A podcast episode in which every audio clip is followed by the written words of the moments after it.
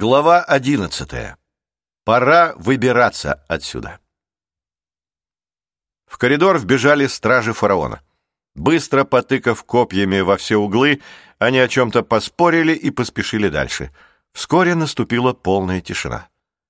Джейсон и Рик сидели в нише, боясь шелохнуться, и только спустя несколько минут, им казалось, прошла целая вечность, отважились разгрести папирусы и выглянуть наружу. Коридоре не было ни души. «Ты тоже слышал?» — спросил Рик. «Или мне почудилось? Как это возможно, чтобы Обливия Ньютон оказалась здесь?»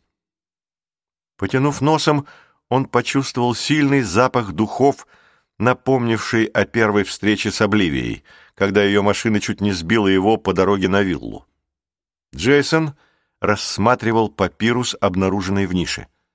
«Нам здорово повезло, Рик. Мы всего на минуту опередили ее», — заметил он. Развернув папирус, мальчики обнаружили запись, сделанную теми же буквами, что и послание, которое они нашли в коробке и в почтовой посылке у Калипса.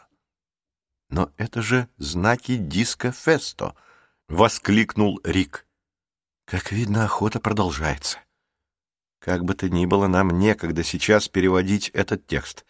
Стража может вернуться в любую минуту, надо выбираться отсюда». Мальчики дошли до конца коридора и осторожно заглянули за угол. Там никого не было. Тогда они решили вернуться в комнату со звездным потолком. Жаль, что Марук убежала, придется выбираться без ее помощи. По дороге они перешептывались.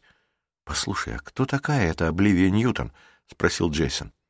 «По правде говоря, не знаю», — ответил Рик. «Я никогда не видел ее раньше. Ну, до того, как она появилась на вашей вилле. Надо будет спросить у мамы, она, наверное, знает.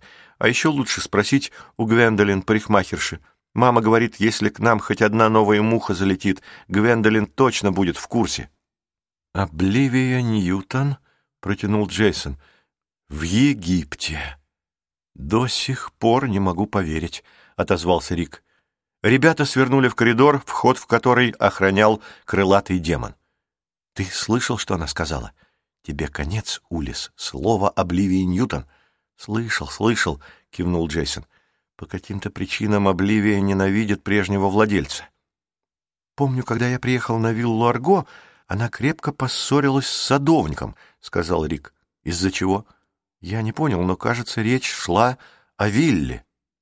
«Ты думаешь, Обливия может знать о двери, гроте и о судне?»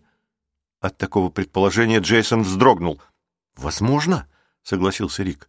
«А теперь пора выбираться отсюда». Они шли, внимательно прислушиваясь к каждому звуку и останавливаясь у поворотов. Джейсон продолжал размышлять. Ему не давало покоя слово «покинутые».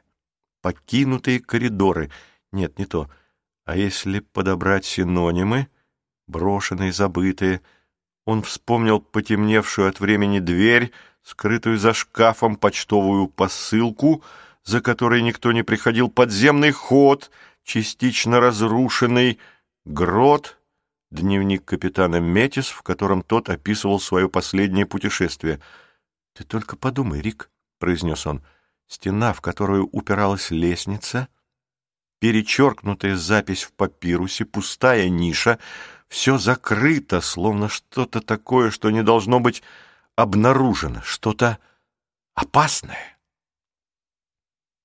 Вилла содрогалась от порывов бури. Джулия стояла внизу и смотрела в окно.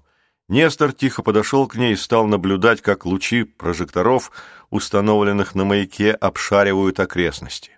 — А что, прожекторы каждую ночь включают? — спросила Джулия.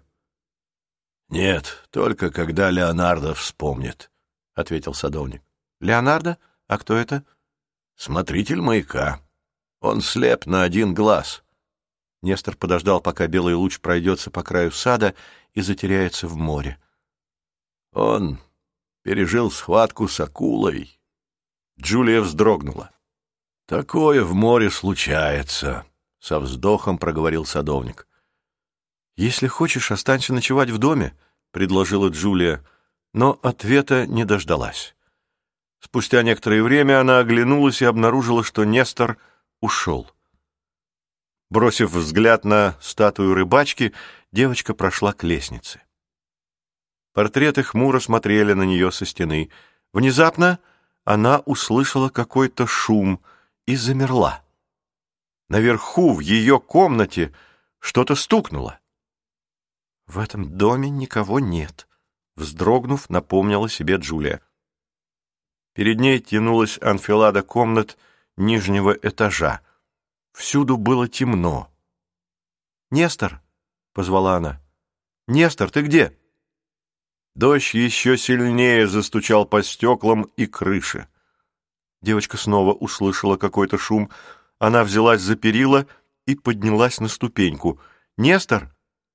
Сделав еще несколько шагов, она увидела свет, мелькнувший в окне, и услышала шум мотора. Джулия заволновалась и бросилась вниз. «Нестор!» — закричала она громче. «Нестор!»